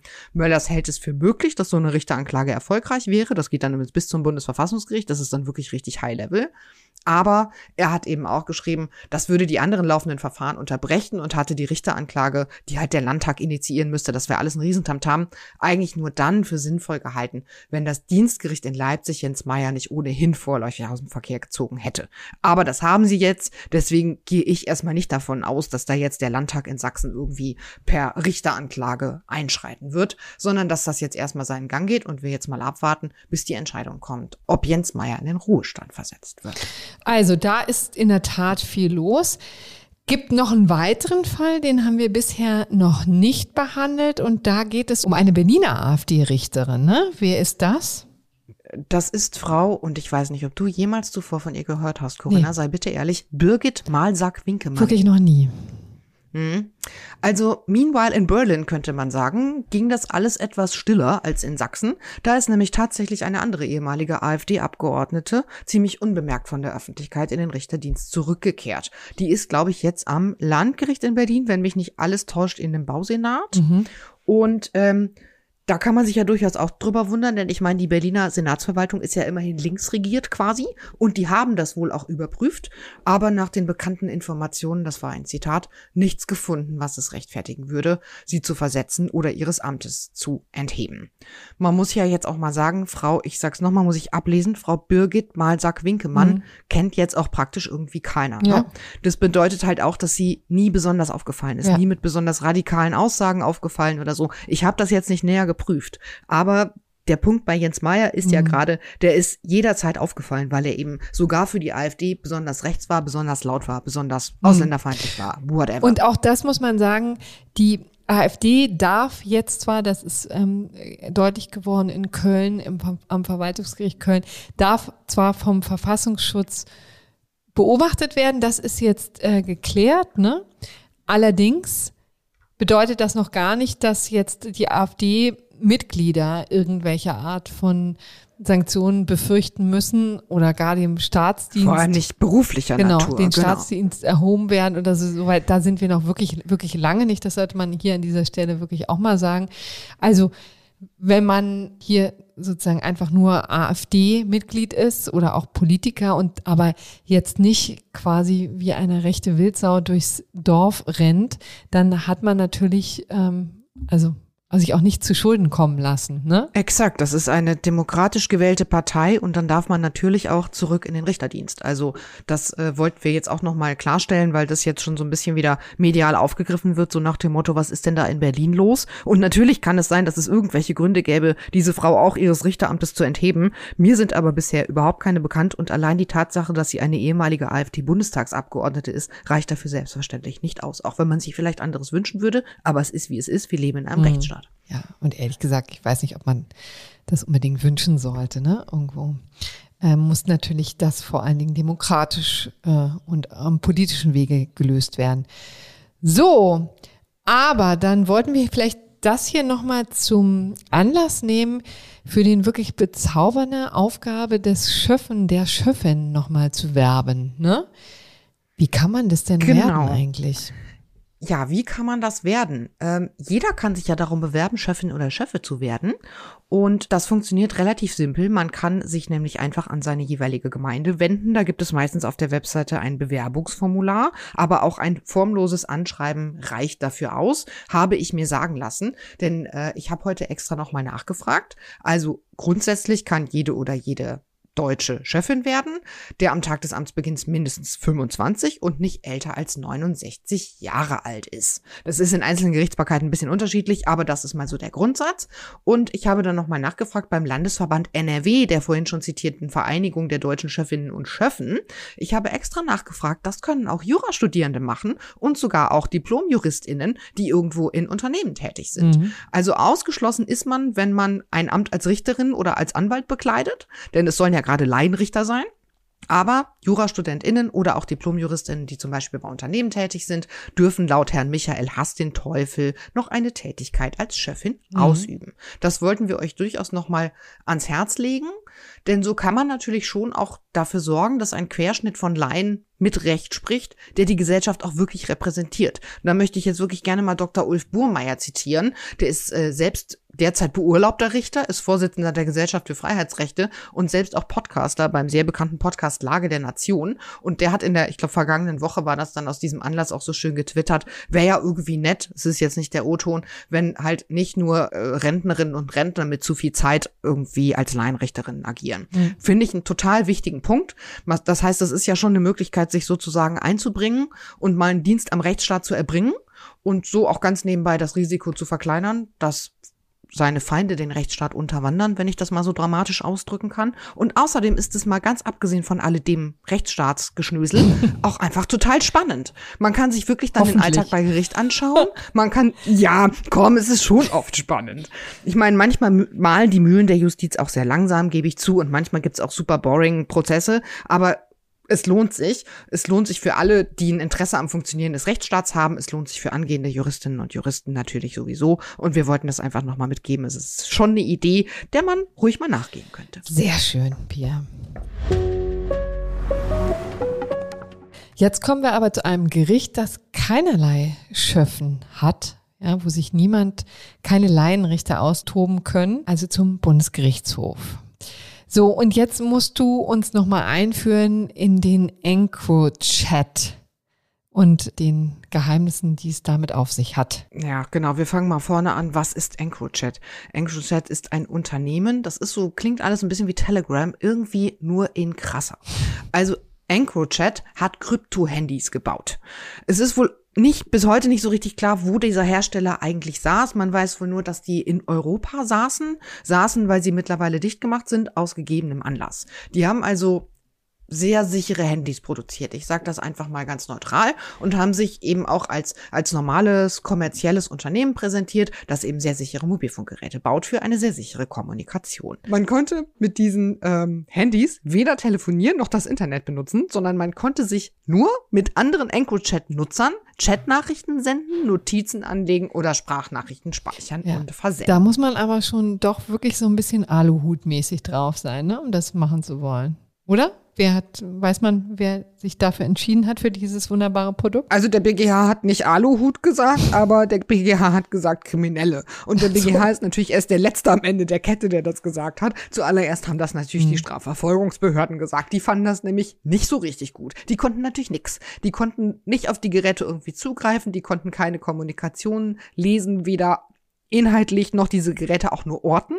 Und genau damit wurden diese Handys natürlich auch beworben und verkauft, in Anführungszeichen, mit so einer Art Anonymitätsgarantie. Verkauft ist auch schon übertrieben, denn man konnte diese Dinger gar nicht kaufen, sondern die gab es quasi nur im Abo von speziellen Verkäufern, hat der Bundesgerichtshof geschrieben, sehr schön, über anonyme Kanäle. Also man konnte jetzt nicht irgendwie in den O2-Shop oder den Telekom-Shop gehen und so ein Handy kaufen, äh, sondern man musste die dann quasi mieten und zwar für den Schnapperpreis von 1610 ah. Euro. Euro für sechs Monate. Okay, verstehe. Mhm. Und schon ab 2017, 2018 fanden das Ermittlungsbehörden in ganz Europa irgendwie nicht so fancy und fingen an, diesen Krypto-Handys mal nachzugehen. Und relativ schnell setzte sich die Erkenntnis durch, das sind wohl doch überwiegend Kriminelle, die das mhm. nutzen. Speziell organisierte Kriminalität natürlich. Ja. Also Drogenhandel, Waffenhandel und so weiter.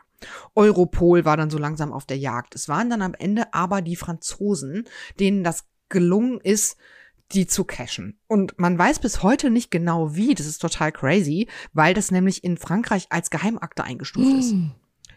Klingt ja schon mal gut. Ja, das ist wirklich äh, sehr, sehr spannend. Also das Einzige, was man weiß, ist, dass es irgendwie den Ermittlern nach einigen erfolglosen Versuchen gelungen ist, da wohl Malware drauf zu spielen.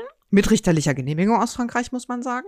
Und dann haben die da so eine Abfangeinrichtung eingerichtet und konnten auf die Passworte der Krypto-Handys zugreifen. Sie dann ändern und dann waren sie dran. Jedenfalls sind sie dann so an die Kommunikationsinhalte gelangt und damit natürlich auch an die Daten von wirklich sehr vielen Nutzerinnen und Nutzern, die diese Telefone halt genutzt hatten. Wie gesagt, mehr weiß man nicht. Staatsgeheimnis in Frankreich. So. Und dann kamen diese Daten über Europol 2020 auch an deutsche Ermittlungsbehörden. Die haben dann natürlich angefangen, in Deutschland zu ermitteln. Auch das wohl soweit alles in Ordnung gelaufen. Dann hat ein französisches Gericht irgendwie diese Übermittlung nach Deutschland und die Ver Verwendung in deutschen Strafverfahren noch erlaubt. Und trotzdem ging natürlich sofort Riesendiskussionen los. Und die Frage war, kann man jetzt diese Daten, die so erlangt worden sind, in Strafverfahren verwerten? Und genau diese Frage ist jetzt auch zum Bundesgerichtshof gegangen. Also da ist ein Mann verurteilt worden wegen Handels mit Betäubungsmitteln in immerhin zehn Fällen. Äh, der ist auch verurteilt worden zu fünf Jahren Haft und der ist jetzt bis zum BGH gegangen und war eben der Auffassung, diese Daten, die ihr so bekommen habt, hättet ihr nicht als Beweismittel verwenden gegen dürfen gegen mich. Und damit war er nicht alleine. Also das haben viele Datenschutzrechtler, vor allem aber auch viele Strafrechtlerinnen und Strafrechtler so gesehen und gesagt, es muss einem Beweisverwertungsverbot unterliegen, weil ihr da quasi eine anlasslose Massenüberwachung durchgeführt habt, auch unverdächtiger Nutzer. Und das muss quasi durchschlagen und darf dann in einem rechtsstaatlichen Strafverfahren nicht gegen die Angeklagten verwendet werden. Mhm. Ja. Andere Ansicht der BGH. also da sind sie wirklich krachend gescheitert, muss man sagen. Äh, die Leipziger Richter, das war der, der fünfte Strafsenat, die sitzen ja in Leipzig, nicht in Karlsruhe, haben sehr deutlich gesagt, sie sehen, ich zitiere, unter keinem rechtlichen Gesichtspunkt ein Beweisverwertungsverbot. Mhm. Jedenfalls dann nicht, wenn es um die Aufklärung besonders schwerer Straftaten geht. Denn der BGH sagt natürlich schon, heimlich von Behörden aufgezeichnete Kommunikationsinhalte, das ist klar, ähm, das ist ein Eingriff in das Fernmeldegeheimnis, also Artikel 10 des Grundgesetzes. Deshalb muss der Verhältnismäßigkeitsgrundsatz besonders beachtet werden. Das heißt, man darf das nur verwenden, wenn es um wirklich schwere Straftaten geht. Und die Richter orientieren sich da am 100e Absatz 6 Nummer 1. Ja, ja, ich weiß sehr genau, der Strafprozessordnung. Das ist so ein, ähm, das sind Katalogstraftaten, besonders schwere Straftaten, zu deren Aufklärung die Polizei zum Beispiel auch die Online-Durchsuchung äh, machen darf oder Wohnräume akustisch überwachen darf. Also das sind quasi wirklich die Delikte, die die krassesten Eingriffe rechtfertigen. Mhm. Und diesen Katalog nimmt der BGH und sagt, na ja, da stehen auch Verbrechen nach dem Betäubungsmittelgesetz drin, wie sie hier dem Angeklagten in diesem Verfahren zur Last gelegt werden. Das ist so ein schweres Verbrechen, deswegen geht das hier klar. Okay. Gut, also da haben wir jetzt endlich in dieser Frage Klarheit dürfte einen relativ kleinen Kreis betreffen. Naja, so wenige waren das gar nicht. Und es ist schon wirklich ein deutliches Urteil. Der BGH sagt nämlich am Ende, neben sehr vielem anderen, das Urteil ist 70 Seiten lang oder so, aber am Ende sagt der BGH, nö, das war keine anlasslose Überwachung unverdächtiger Handynutzer, sondern schon zum Zeitpunkt dieser Überwachung hätten die Ermittler einfach genug Hinweise dafür gehabt, dass die EncroChat-Telefone vornehmlich kriminellen Aktivitäten dienten. Ja. Das springt so ein bisschen. Ne? Die waren so teuer, es gab keinen normalen Vertriebsweg und ähm, die Nutzer seien schon deswegen verdächtig gewesen, äh, per se sozusagen, weil sie EncroChat-Handys benutzt haben. Ja, dann sind wir jetzt beim Drachenlord. Vielleicht noch mal kurz zur Rekapitulation. Das ist eben dieser Mensch äh, auf YouTube unter dem ja, Pseudonym Drachenlord, der schon seit Jahren einerseits für Aufregung sorgt, ja, durchaus da provoziert, mit sehr merkwürdigen Beiträgen, mit sehr vulgärer Sprache und gleichzeitig aber auch ganz zweifellos ja Opfer äh, von Hass wurde, von ja auch physischer Gewalt. Der Hass ist ja nicht nur online geblieben. Ne? Das Ganze begann online, aber irgendwann ist es völlig eskaliert und die sogenannten Hater, die nennen sich selber so, also Hater auf Hessisch quasi, sind dann in dem Dorf und am Haus von Rainer W., das ist sein richtiger Name, wenn er sich nicht gerade Drachenlord nennt, aufgekreuzt. Die haben ihn da provoziert, die sind auf sein Grundstück eingedrungen und so weiter. Und das über Jahre. Mhm. Und nun hat es wirklich ja auch bundesweit totale Aufmerksamkeit bekommen äh, weil der Drachenlord sich selber vor Gericht verantworten musste. Denn bei diesen Auseinandersetzungen gab es immer wieder ähm, auch Handgreiflichkeiten. Auch er ist ausgerastet, auch er hat äh, Körperverletzungen begangen. Das heißt, wir haben es hier nicht nur im Fall, also nicht nur gegen ihn, sondern auch gegen die Hater selbst mit einer Fülle von äh, Verfahren zu tun. Wie gesagt, das haben wir alles rekapituliert in unserer Folge vor Weihnachten. Ja, und jetzt gab es eben ein Urteil, über das wir damals gesprochen haben und nun kam die nächste Instanz, ne? Und was ist da passiert? Genau, damals haben wir gesprochen über das Urteil des Amtsgerichts. Das Amtsgericht hatte den Drachenlord verurteilt zu zwei Jahren und zwar ohne Bewährung. Man muss dazu wissen, bei den Körperverletzungen, wegen denen er jetzt verurteilt wurde, äh, war er schon auf Bewährung draußen. Also das war nicht das erste Mal. Und da hat, das hat das Amtsgericht ihm auch relativ stark zur Last gelegt und das hat ihm jetzt auch zweitinstanzlich in seiner Berufung die äh, Staatsanwaltschaft zur Last gelegt und hatte eine wesentlich höhere Strafe gefordert.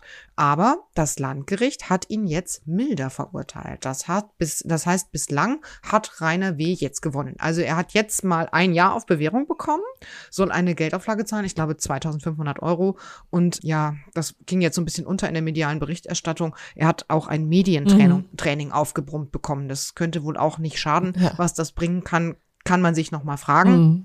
Aber auch dieser Prozess muss wieder relativ absurd abgelaufen sein. Es hat wohl irgendwie elf oder zwölf Stunden gedauert, die Verhandlungen. Es waren diverse Hater vor Ort, die haben sich da eben mit hinten reingesetzt, die waren vor Gericht. Es waren natürlich auch Hater als Zeugen geladen. Äh, einer von denen ist, hat auch als Zeuge ausgesagt, war offenkundig dabei betrunken, ist später oh, vor dem Gerichtsgebäude ja. noch ausfällig geworden, abgeführt worden und so weiter. Und darauf hat der Richter auch ein bisschen das Urteil gestützt. Natürlich nicht auf diesen speziellen Hater, sondern diese verhältnismäßige Milde hat es schon auch damit begründet, dass er gesagt hat, diese Hater haben die Konfrontation, die zu den Körperverletzungen geführt haben, ganz bewusst herbeigeführt. Mhm. Und eben, dass es jetzt nur eine Bewährungsstrafe gegeben hat für Rainer W., hat er damit begründet, dass man in der Justiz diese Art der Nachstellung nicht kenne. Mhm. Es hat wohl auch ein Gutachten gegeben. Mhm über den geistigen Zustand von Rainer W. Das wurde allerdings nicht öffentlich erstattet, um den Hatern eben nicht noch mehr Futter zu geben. Die Urteilsgründe liegen auch noch nicht vor. Ich habe heute nochmal nachgefragt beim Landgericht in Nürnberg. Die gibt's noch nicht. Das heißt, wir können noch nicht mehr dazu sagen. Der Richter hat Rainer W. aber noch einen Rat mitgegeben. Üben Sie Zurückhaltung. Ja. Seien Sie so unauffällig wie möglich. Man muss sagen, dass der Drachenlord in Anführungszeichen sich Mühe gibt. Also er hat immerhin mittlerweile sein Haus verkauft, die sogenannte Drachenschanze, und hat ja damit den Hatern auch quasi den Pilgerort weggenommen, wo sie hinfahren könnten, um ihn zu provozieren. Derzeit ist er wohl unterwegs in einem hellblauen Pickup, wenn ich das mhm. richtig verstanden habe. Er sendet auf jeden Fall immer noch YouTube-Videos. Ähm, das Ganze ist noch nicht das Ende der Geschichte, das steht gar ja. nicht fest. Die Staatsanwaltschaft hat auf jeden Fall schon Revision eingelegt. Die hatten zwei Jahre und drei Monate ohne Bewährung gefordert und nicht bekommen. Wie gesagt, mit der Begründung, der Typ ist vorbestraft und hatte eben die ihm jetzt abgeurteilten Straftaten unter Bewährung begangen. Und jetzt wird das bayerische oberste Landesgericht nochmal entscheiden. Und ich glaube, man darf auch sehr gespannt sein, wie es weitergeht, denn die Hater veranstalten wohl schon so eine Art Schnitzeljagd, ähm, wo denn wohl Rainer W. sich aufhält mit seinem hellblauen Pickup. Das ist vielleicht nochmal ein wichtiger Hinweis, ne? weil bei Revision denkt man immer sofort ans Bund, an den Bundesgerichtshof. Also man denkt, Karlsruhe muss sich damit beschäftigen, ist aber nicht so, denn die erste Instanz war ein Amtsgericht. Ne? Deswegen Landgericht hat jetzt entschieden und die nächste Instanz wäre dann quasi der Gerichtshof. Das bayerische Oberste. Ja. Mhm. Okay. Genau. We keep you posted, würde ich sagen. So, und damit kommen wir zum gerechten Urteil. Das hast heute du mitgebracht, Corinna. Ich bin sehr gespannt, ob ich das auch gerecht finden werde. Was hast du dabei? Oh, da kann ich jetzt schon eine Wette abgeben, dass du das wirst. Ähm, denn es ist wirklich ein Fall, der uns Gott sei Dank mal ganz sorgenfrei hinterlässt, ne? wo wir nicht irgendwie Empathie heucheln müssen oder haben müssen. Also heucheln wäre ja noch vielleicht in Ordnung, aber ähm, wir hatten ja auch wirklich ziemlich herzzerreißende Geschichten hier schon in unserem gerechten Urteil der Woche. Vielleicht nochmal für all diejenigen, die da neu hinzugekommen sind. Das ist so ein bisschen die Stelle in unserem Podcast, wo wir auch mal zeigen wollen, wie gerecht Jura sein kann und Recht Es ist auch die kann, Stelle, wo es ein bisschen menschelt. wo es sehr menschelt, wo vielleicht die juristischen Argumente nicht ganz so stichhaltig sind, sondern wo es darum geht, dass wir hier mit so ein bisschen einem Wohlgefühl aus der Sendung gleiten. Ja, das vielleicht als kleine Erklärung zu, zu diesem Teil des Podcasts. Genau, es geht wirklich tatsächlich gar nicht immer so sehr darum, ist das jetzt juristisch super begründet, wie ist das einzuordnen, was bedeutet das in einem größeren Kontext, sondern wir suchen uns wirklich in aller Regel rein ergebnisorientiert ein Urteil im Ergebnis aus, gucken uns das an und sagen, mögen wir das Ergebnis ja oder nein. Mhm. Und hier war der Protagonist der Fahrer eines tiefer gelegten Ferrari F40. Ja, Das klingt so, als wüsstest du, wie der nee, aussieht. nicht den blassen Schimmer. Also ich hoffe, er ist schön rot und ähm, flach wie eine Flunder, wie man sich so Ferraris vorstellt. Ich wollte eigentlich auch mal den Listenpreis raussuchen, aber ich muss offen gestehen, im ganzen Ba- Gasembargo ist es jetzt auch untergegangen. Also wir stellen uns vor, es ist ein unfassbar teures Gefährt, tiefer gelegt mit äh, viel Fahrspaß, zumindest für den Fahrer oder die Fahrerin. So.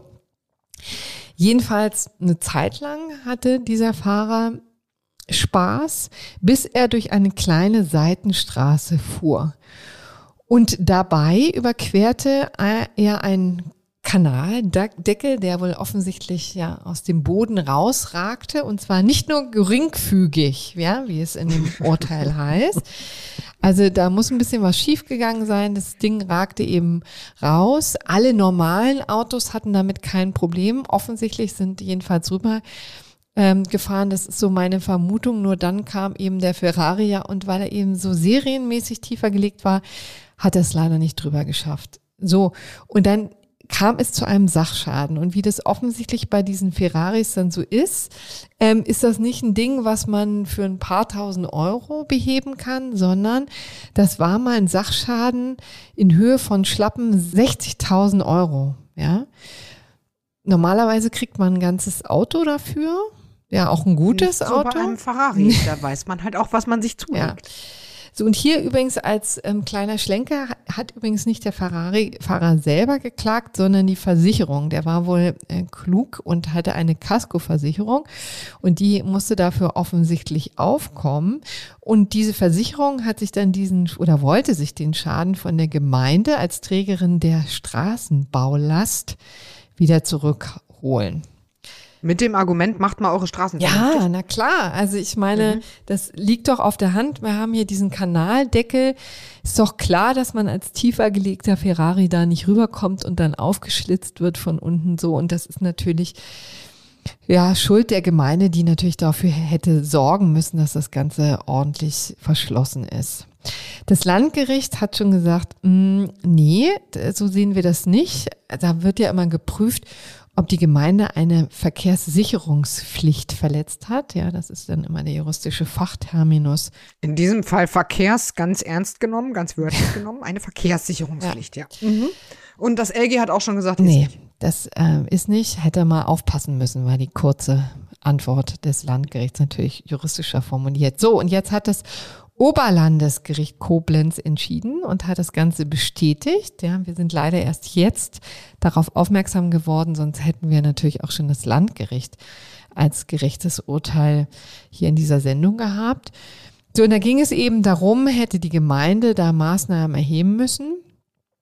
Grundsätzlich natürlich schon, ja, wenn das äh, irgendwie dafür sorgt, dass jetzt hier die Autos reihenweise beschädigt werden.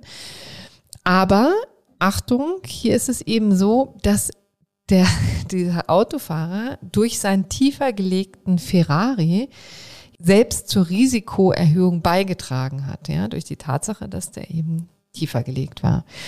Und das hätte er kompensieren müssen durch erhöhte eigene Aufmerksamkeit, ja.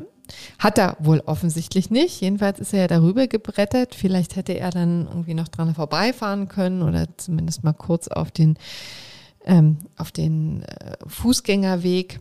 Naja, jedenfalls hat es jetzt sozusagen vom OLG entschieden, klargestellt, dass die Verkehrssicherungspflicht beinhaltet eben nicht die Pflicht, mit erheblichen Kosten für die Allgemeinheit dafür Sorge zu tragen, dass die Straße auch für nicht alltagstaugliche Fahrzeuge wie so ein Ferrari gefahrlos nutzbar ist. Ja, also letztendlich. Und das findest du gerecht? Ja, natürlich, das finde ich schon gerecht.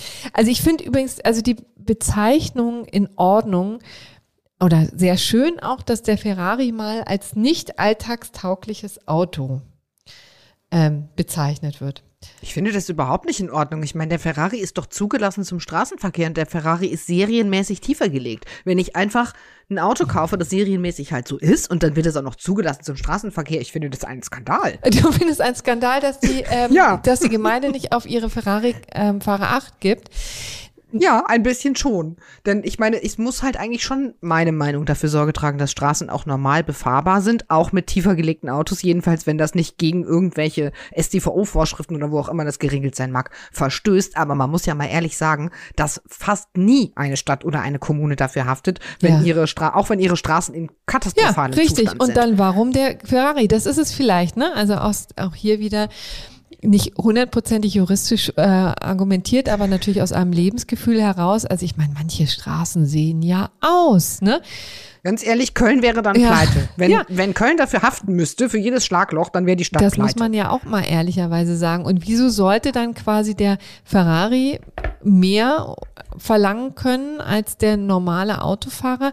Und hier ist es ja, ich meine, es lässt sich schon hören, ne, dass man sagen muss, pass mal auf, wenn man weiß, dass sein ähm, Auto tiefer gelegt ist, dann fährt man ja nun auch anders. Also das stimmt ja nun auch so, ne? Also man fährt ja dann eben gerade nicht die hohen Bordsteine hoch und man hätte, glaube ich, also wenn es wirklich stimmt, dass das nicht nur geringfügig aufgebockt war, ja, dann muss man das natürlich auch gesehen haben.